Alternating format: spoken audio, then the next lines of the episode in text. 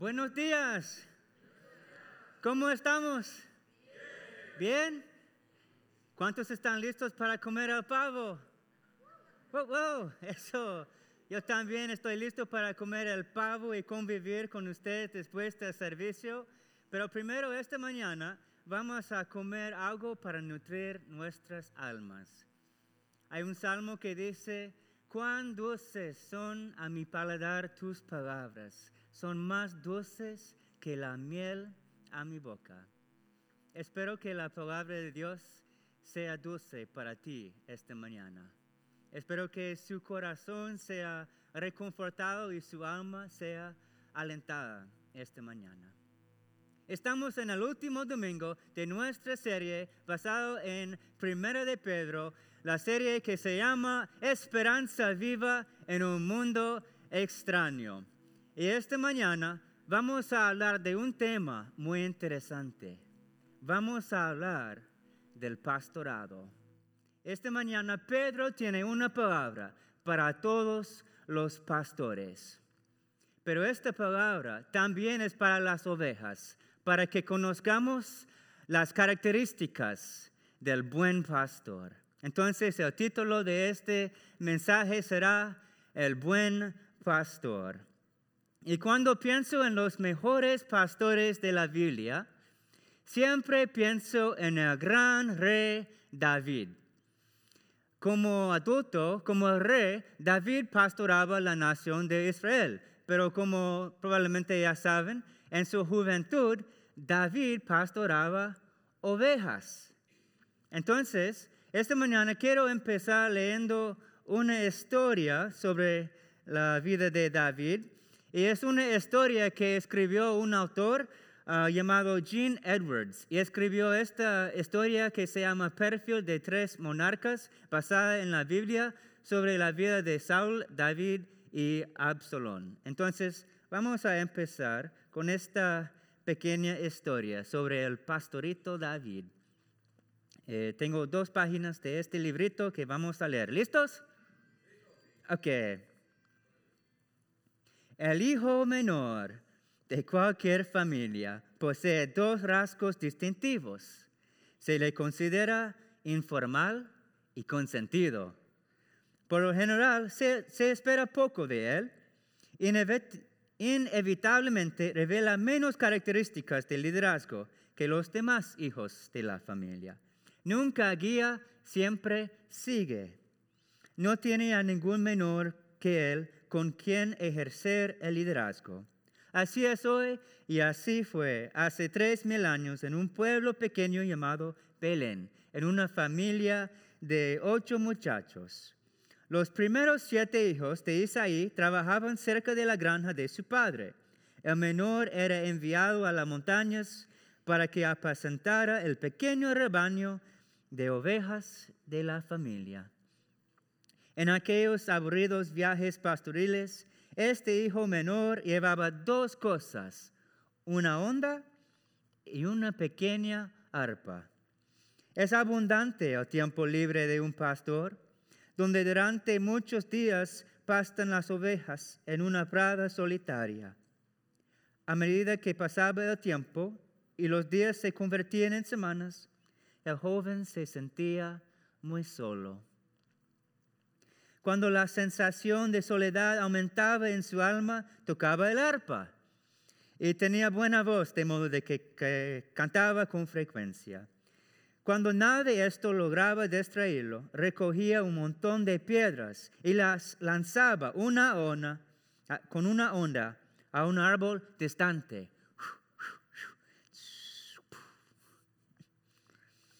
Cuando desaparecía un montón de piedras, caminaba hasta el árbol que le había servido de blanco.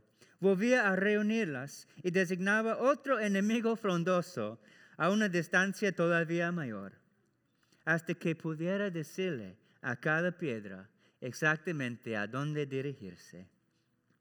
Este pastor, cantor y hondero, también amaba a su Señor. Por la noche mientras todas las ovejas dormían, se sentaba a contemplar con fijeza el fuego mortecino, rasguando rasgueando su arpa y ofreciendo un concierto de un solo instrumentista. Cantaba los antiguos himnos de la fe de sus antepasados. Lloraba mientras cantaba y a menudo cuando lloraba terminado, terminaba alabando a Dios.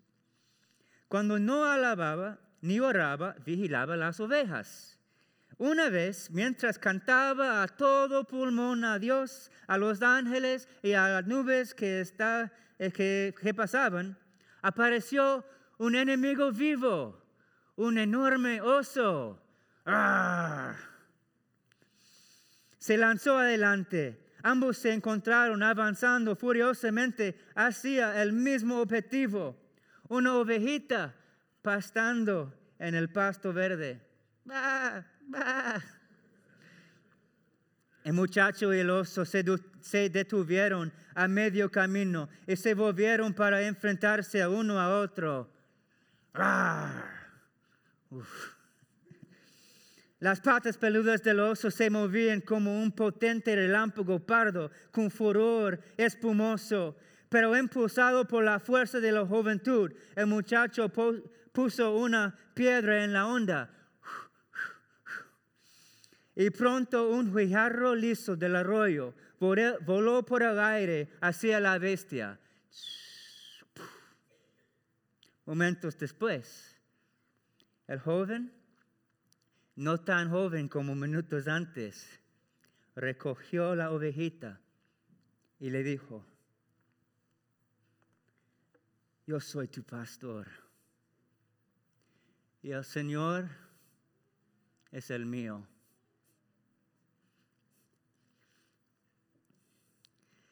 Queridos hermanos, así como un pastor cuida de sus ovejas, hay un buen pastor que tiene cuidado de nosotros.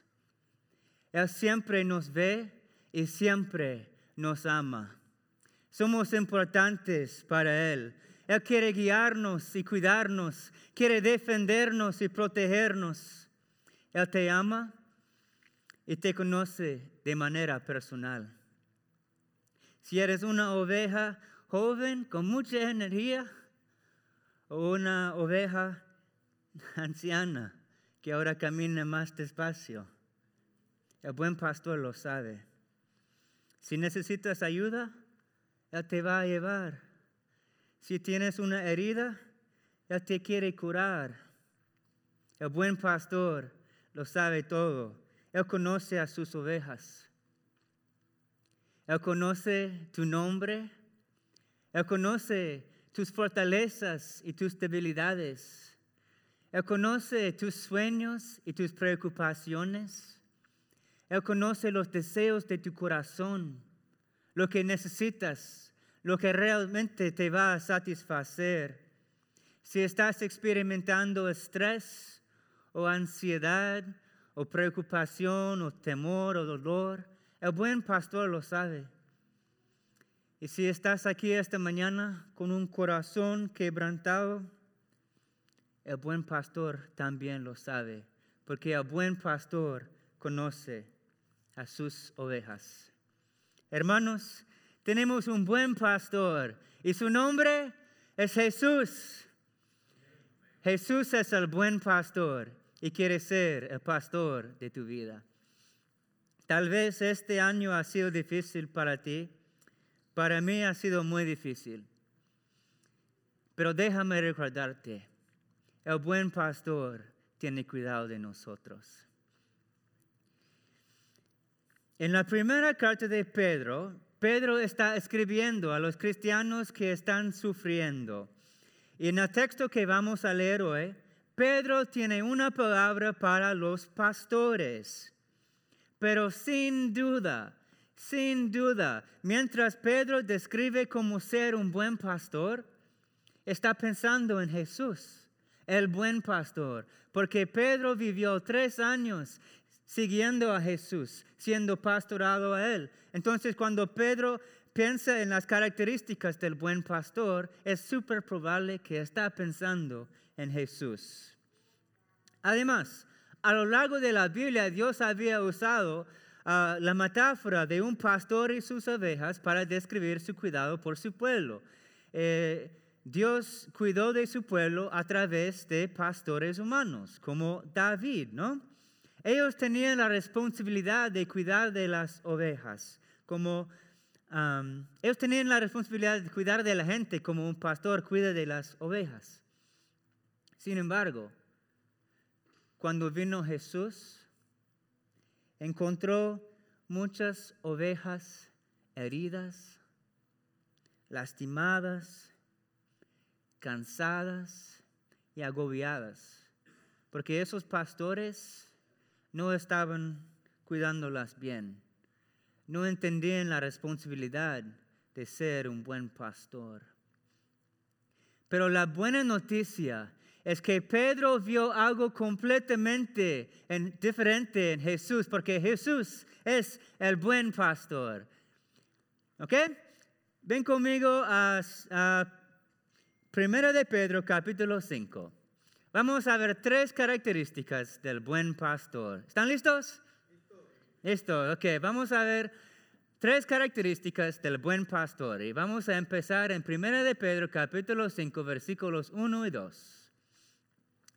A los ancianos que están entre ustedes, yo que soy anciano como ellos, testigo de los sufrimientos de Cristo y partícipe con ellos de la gloria que se hará de revelar, les ruego esto. Cuiden, cuiden como pastores del rebaño de Dios que está a su cargo, no por obligación ni por ambición de dinero, sino con qué? Afán de servir, con afán de servir, como Dios quiere. Siguiente. La primera característica, siguiente, la primera característica que vamos a ver es que el buen pastor no busca tomar de las ovejas, sino que servir a las ovejas. Y vamos a hacer mímicas esta mañana. El buen pastor no busca tomar de las ovejas, sino servir a las ovejas, servir a las ovejas. Pedro vio esta característica una y otra vez en la vida de Jesús. Eh, donde quiera que iba Jesús, siempre buscaba servir, buscaba dar, buscaba beneficiar a otros, alimentó a los hambrientos, sanó a los enfermos, lavó los pies de los discípulos. Incluso Pedro Pedro no quería que Jesús le lavara los pies, pero ¿qué hizo Jesús? Los lavó. Porque el Hijo de Hombre no vino para ser servido, sino para qué? Para servir. Jesús vivió con afán de servir. Es triste que algunos pastores hoy en día quieren tomar de las ovejas, quieren obtener algún beneficio de las ovejas, son ambiciosos por el dinero. No debe ser así, no debe ser así. El buen pastor no busca tomar, busca dar, busca servir, busca beneficiar a otro. Cuando Jesús vio a alguien, su primera reacción nunca fue, ¿qué puedo obtener de esa persona? No, cuando Jesús vio a alguien, su primera reacción siempre fue, ¿cómo puedo servir a esta persona? No vivió enfocándose en sí mismo, sino enfocándose en otros. Siempre andaba buscando formas de servirte, darte, amarte, beneficiarte y agregarte valor. Pedro aprendió eso de Jesús. Sé que este estilo de vida no es fácil. Va en contra del deseo natural de cada ser humano. Es más fácil enfocarnos en nuestro mismo, pensar en nuestro mismo. El deseo natural de cada ser humano es el yo, mi, es el egoísmo. No tienes que enseñar eso. El mundo lo enseña muy bien. El mundo dice, Oye, busca que otros te sirven. Busca que otros te sirven. Busca tomar. Pero lo que Pedro aprendió de Jesús fue algo muy diferente. Jesús le enseñó a Pedro, busca servir, busca servir a otros. Si quieres ser grande, Pedro, si quieres ser grande,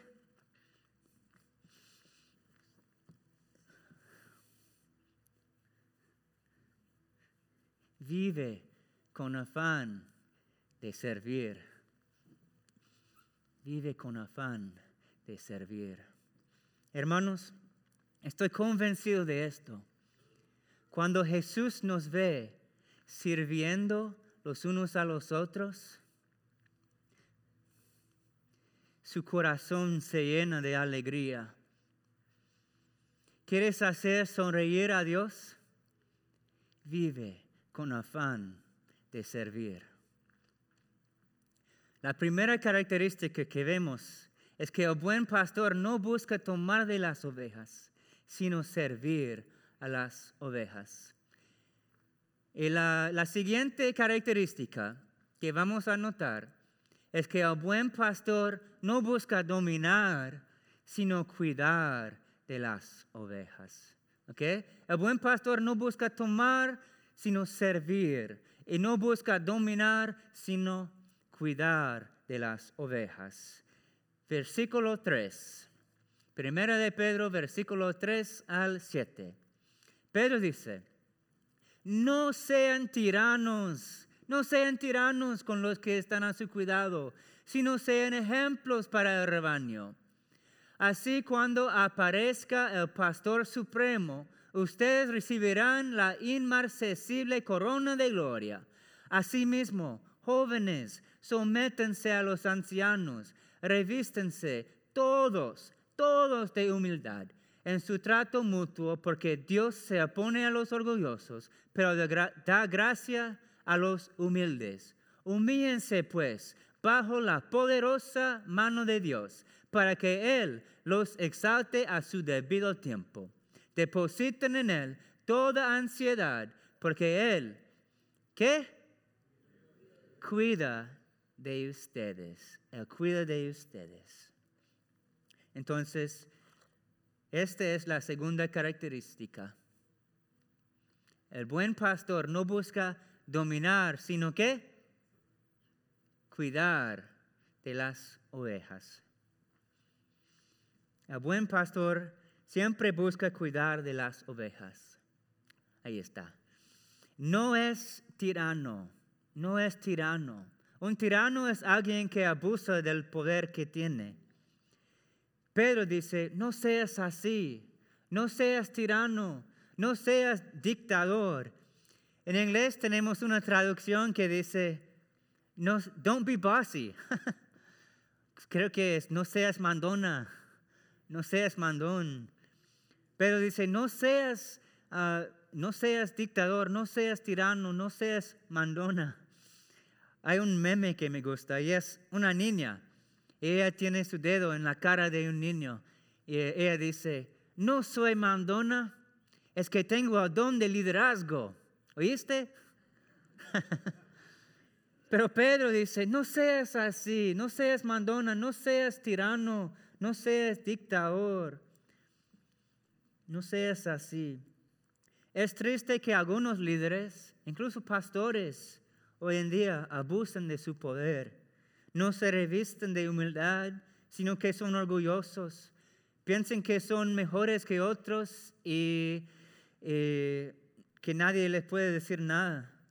Algunos hacen bullying, otros usan intimidación para obtener lo que quieren. No debe ser así. Eso no agrada al Señor, eso no es bueno. El buen pastor no busca dominar, sino cuidar de las ovejas. Siempre lidera con humildad, con cariño, con amor, no con orgullo, no con fuerza bruta, no con crueldad. No, no busca dominar, busca cuidar de las ovejas. Es interesante. Algunos de los expertos, ah, e, ellos dicen que en los tiempos bíblicos, los pastores siempre iban delante de las ovejas, no detrás, sino delante de las ovejas para guiarlas. Ven conmigo, ven conmigo, sígame, sígame. Iban delante de las ovejas para guiarlas y, también para, para, protegerlas, porque a veces uh, aparecían peligro en el camino o, predidores. Entonces los pastores iban delante para, para proteger a las ovejitas. Eso requería mucha valentía. Entonces estaba pensando, no sé qué tan buen pastor de ovejas sería yo. Imagino guiar las ovejas por la noche, cuando de repente escucho algo en el bosque. Si es una ardilla, estamos bien. Si es un perro, bueno, depende del tamaño. ¿Es un perro chiquito o grande? Depende, no sé. Pero si es un oso, ya me voy. Adiós, ovejitas. si puedo correr más rápido que la oveja más lenta, está bien. Voy a correr y no mirar hacia atrás. No voy a perder mi, mi vida por una ovejita. Pero el buen pastor es diferente. El buen pastor no huye. El buen pastor no teme al lobo, no teme al oso. El buen pastor se pone adelante, se pone delante de las ovejas para protegerlas. Él va a cuidar de las ovejas y si es necesario, Él va a dar su vida por las ovejas. El buen pastor siempre está para cuidar de las ovejas. Creo que David entendía eso cuando dijo, aunque ande en valle de sombra de muerte, no temeré mal alguno, porque tú estarás conmigo. David tomó una decisión, aunque camine por dificultades, aunque esté en el valle, aunque enemigos viciosos me rodeen, el temor no me va a dominar, porque yo sé quién está conmigo. El buen pastor está conmigo y puedo confiar en él. La ansiedad, la preocupación, el temor va a venir. Pero la pregunta es, ¿qué hacemos cuando viene? Pedro dice en versículo 7 de primera de Pedro capítulo 5, cuando esta ansiedad viene, él dice, depositan en él toda ansiedad, porque él cuida de ustedes. Nando nos enseñó una frase, ah, había una vez, una vez ah, que dijo, cuando sabemos que el Señor quiere cuidarnos, dejamos de preocuparnos. ¿no? Cuando sabemos que el Señor quiere cuidarnos, dejamos de preocuparnos. Echamos toda nuestra ansiedad sobre Él, sabiendo que Él tiene cuidado de nosotros. Esto es importante especialmente a la luz de lo que Pedro está a punto de decirnos. Nos va a decir algo que nos podría llenar de, ansiedad, de temor. Nos va a decir que hay un enemigo, un predador, tal vez junto al lado del camino. Y este enemigo está buscando a quien devorar. Versículo 8. Pero dice, practican el dominio propio y manténganse alerta. Su enemigo, el diablo, ronda como un león rugiente buscando a quien que devorar. Resístanlo, mantiéndose firme en la fe, sabiendo que sus hermanos en todo el mundo están soportando la misma clase de sufrimientos. Hermanos, el diablo es real y quiere devorarte, quiere destruirte, quiere devorarte, quiere devorarte como un león quiere devorar a una ovejita gordita. No quiere solo un pequeño bocado una pequeña prueba. No, está buscando a quien devorar.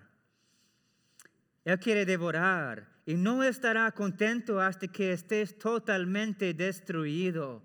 El diablo quiere alejarte de Dios lo más alejado posible para robarte, matarte y destruirte. Esa es su misión. Por eso Pedro dice, practican el dominio propio y manténganse alerta. A Satanás, a él le gusta atacar cuando menos lo esperamos. Es como el león esperando en la hierba, listo para atraparte y devorarte. Pensaríamos que él solo atacaría a los fuertes, porque representan una amenaza a su misión, ¿no? Pero la verdad es que también ataca a los débiles, ataca a los frágiles, los vulnerables, incluso ataca a los niños y a las niñas. Al diablo no le importa, no pelea limpio, él quiere devorar, Él quiere destruir, quiere hacer sufrir más a los que ya están sufriendo. Él te dará una patada cuando ya estás en el piso, aún en tu punto más bajo, cuando estás tocando el fondo. Él, que, él te quiere atacar, no pelea limpio, Él te quiere destruir. Pero quiero que sepas algo. Si alguna vez Él te ha atacado, si alguna vez has estado atacado, quiero que sepas que no estás solo. No estás solo, no eres el único. Pedro dice que sus hermanos en todo el mundo están soportando la misma clase de sufrimientos. No estás solo, no estás solo. No eres el único. Todos hemos sido atacados en algún momento. Y la buena noticia es que el buen pastor puede curar tus heridas. Versículo 10. Pero dice, después de que ustedes hayan sufrido un poco de tiempo, un poco de tiempo, a veces pensamos que los sufrimientos, que las pruebas van a durar para siempre, pero no es cierto. Pedro dice que son temporales, son temporales. Esto también pasará. No sé la situación que estás enfrentando esta mañana, pero esto también pasará. Pedro dice que ustedes, después de que ustedes hayan sufrido un poco de tiempo, Dios mismo, el Dios de toda gracia, ¿cuántos sabemos que tenemos un Dios de gracia? Amén, amén. El Dios de toda gracia que los llamó a su gloria eterna en Cristo, los restaurará y los hará fuertes y firmes y estables. A Él sea el poder por los siglos de los siglos. Amén. Amén.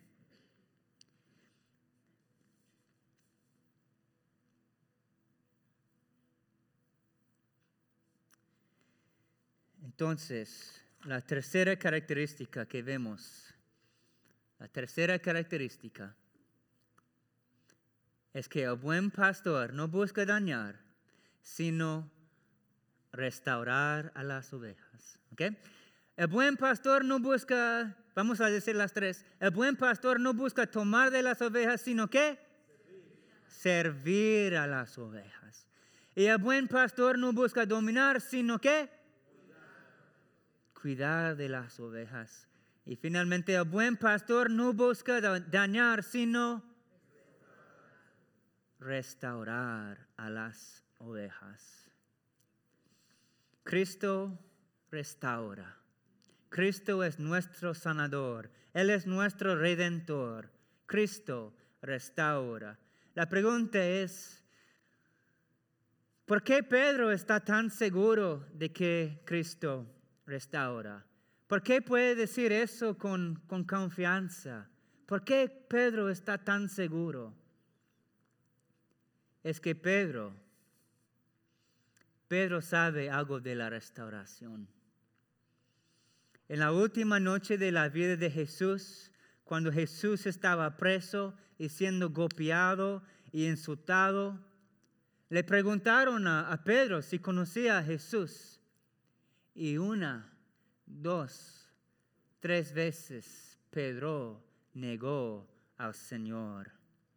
Y la tercera vez, el gallo acusador cantó su canción. Y el Señor se volvió y miró directamente a Pedro. Y Pedro salió y lloró amargamente.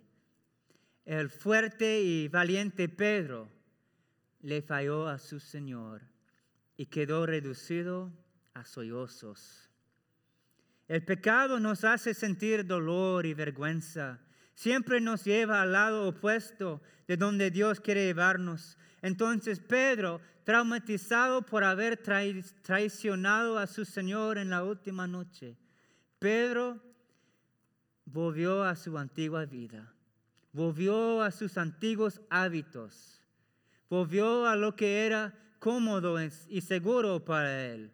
Pedro se fue a pescar.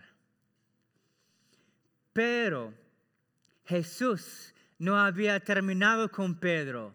Jesús se levantó de entre los muertos y mientras Pedro estaba allí pescando, Jesús apareció en la orilla del mar, llamando a Pedro para que volviera a él. Tres veces Pedro negó a Jesús y una, dos, tres veces Jesús restauró a Pedro. Pedro sabe de la restauración. Ese día Pedro conocía una esperanza, un amor, una gracia que va más allá del fracaso. Déjame recordarte que nuestro Dios es el Dios de toda gracia, el Dios que restaura. Su misericordia es mucho más grande que tus fallas. En Cristo todos tus pecados son perdonados. Dios no ha terminado contigo. Dios te ve, te ama y te quiere restaurar. Hoy puede ser el día de tu restauración. ¿Por qué? Porque a Dios le encanta restaurar a las personas. Pedro falló a Jesús, pero Jesús lo restauró y lo convirtió de gran pecador en gran pastor. De gran pecador en gran pastor. Por eso Pedro puede escribir este capítulo, capítulo 5 a los pastores, porque Jesús lo convirtió en gran pecador, en gran pastor. Dios lo restauró y, y lo usó a alcanzar y a apacentar y, y ayudar a miles y miles de ovejas. No sé cómo has fallado, pero sé que si tienes aire en tus pulmones y un ritmo en tu corazón, Dios no ha terminado contigo. No, no pongas un punto donde Dios pone una, pone una coma. Tu historia no ha terminado. ¿Por qué? Porque Cristo restaura. Cristo restaura. Él quiere restaurar tu mente. Él quiere restaurar tu corazón. Él quiere restaurar tu matrimonio. Él quiere restaurar tus sueños. Y aún quiere restaurar tu ministerio. Cristo restaura. Estoy convencido de esto. Algunos de ustedes algunos de ustedes van a ser grandes pastores, ancianos, misioneros, siervos y siervas de Dios. ¿Por qué? Porque Cristo restaura. Nuestras fallas no tienen la última palabra. ¿Nos pueden hacer daño? Sí. ¿Pueden dañar a otros? Sí. Pero nuestras fallas no tienen la última palabra. ¿Quién tiene la última palabra? Dios tiene la última palabra. Satanás quiere recordarnos de nuestras fallas para hacernos vivir en una prisión de vergüenza. Pero cuando Él venga um, rugiendo, esa palabra, cuando Él viene rugiendo, no escuches sus mentiras. no escuches sus mentiras. Porque el diablo va a venir rugiendo, diciéndoles mentiras, pero no escuches sus mentiras. ¿Cómo, ¿Cómo suena el rugido de Satanás? Él te va a decir que estás solo, estás solo, nadie está contigo, estás solo. Pero ¿qué, qué dice el buen pastor? Él dice, estoy contigo, estoy contigo. Satanás te va a decir que eres un fracaso, eres basura. Pero ¿qué dice Jesús? Él dice, eres mi tesoro. Tienes mucho valor en mis ojos. Eres mi tesoro. Satanás te va a decir, tus pecados ya son demasiado grandes, son demasiado grandes. Dios no te va a perdonar ya pecaste demasiado. Pero ¿qué dice Jesús? Te basta con mi gracia. Te basta con mi gracia. Satanás dice, te alejaste demasiado. Te alejaste demasiado. Eres una causa perdida. Te alejaste demasiado. ¿Qué dice Jesús? Dejo las 99 y voy por ti. Dejo las 99 y voy por ti. Satanás te dice, estás sucio. Jesús te dice, mi sangre te limpia. Satanás te dice, no eres digno de amor, nadie te va a amar, no eres digno de amor. Jesús te dice, yo te amo, yo te amo. Satanás dice que eres irredimible y el buen pastor dice, doy mi vida por ti.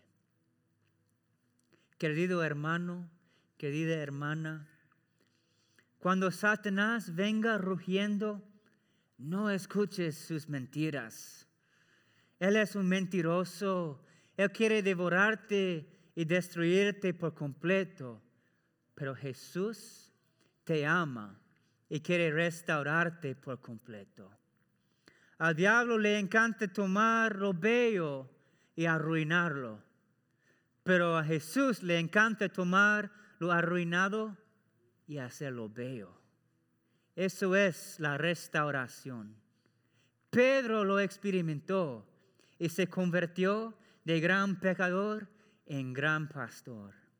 Dios puede hacer lo mismo contigo. El buen pastor siempre está para restaurarte. ¿Ok? El buen pastor siempre, siempre, siempre está para restaurarte. En resumen, el buen pastor siempre está para ¿qué?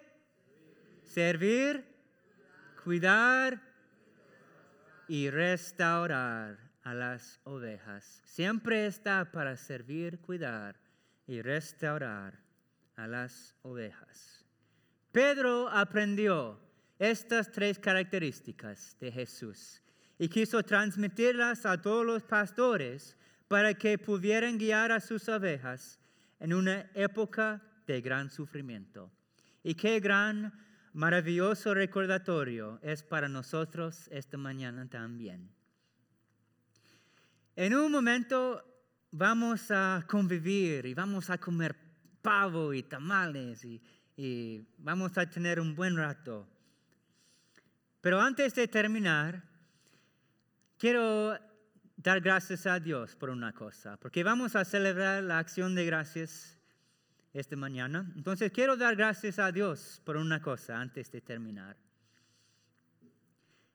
Quiero dar gracias a Dios porque el corazón de nuestro pastor refleja el corazón del buen pastor. Amén. ¿Cuántos dicen amén?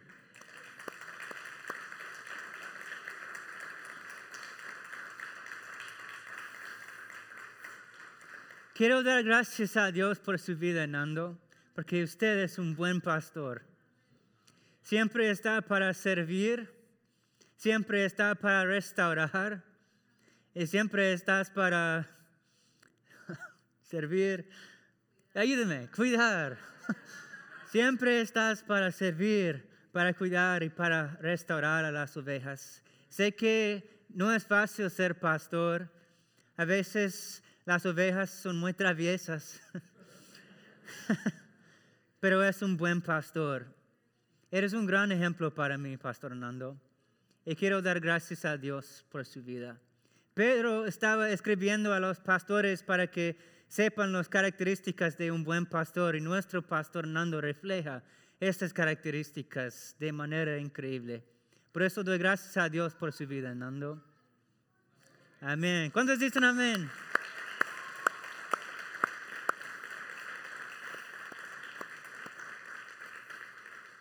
Amén, amén. Hermanos, vamos, vamos a orar. Padre Celestial, tú eres bueno, Señor. Tú eres fiel. Siempre estás para servir, para, para cuidar y para restaurarnos, Señor.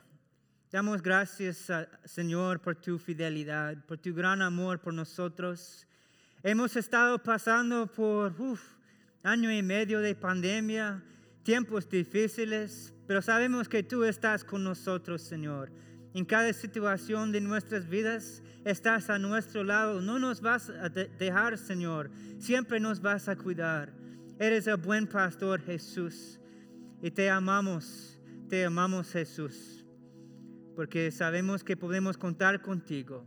Eres el buen pastor que nos ve, que nos ama, que nos conoce, que nos sirve, que nos restaura Gracias Jesús por tu bondad y tu amor en nuestras vidas.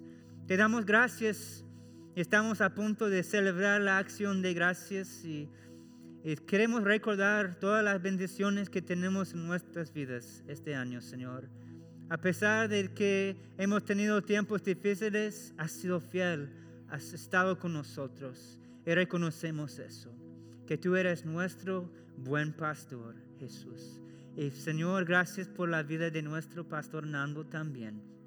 Él es un gran pastor para nosotros y estamos muy agradecidos por su vida. Señor, pedimos todas estas cosas en el nombre de Jesús. Amén y amén.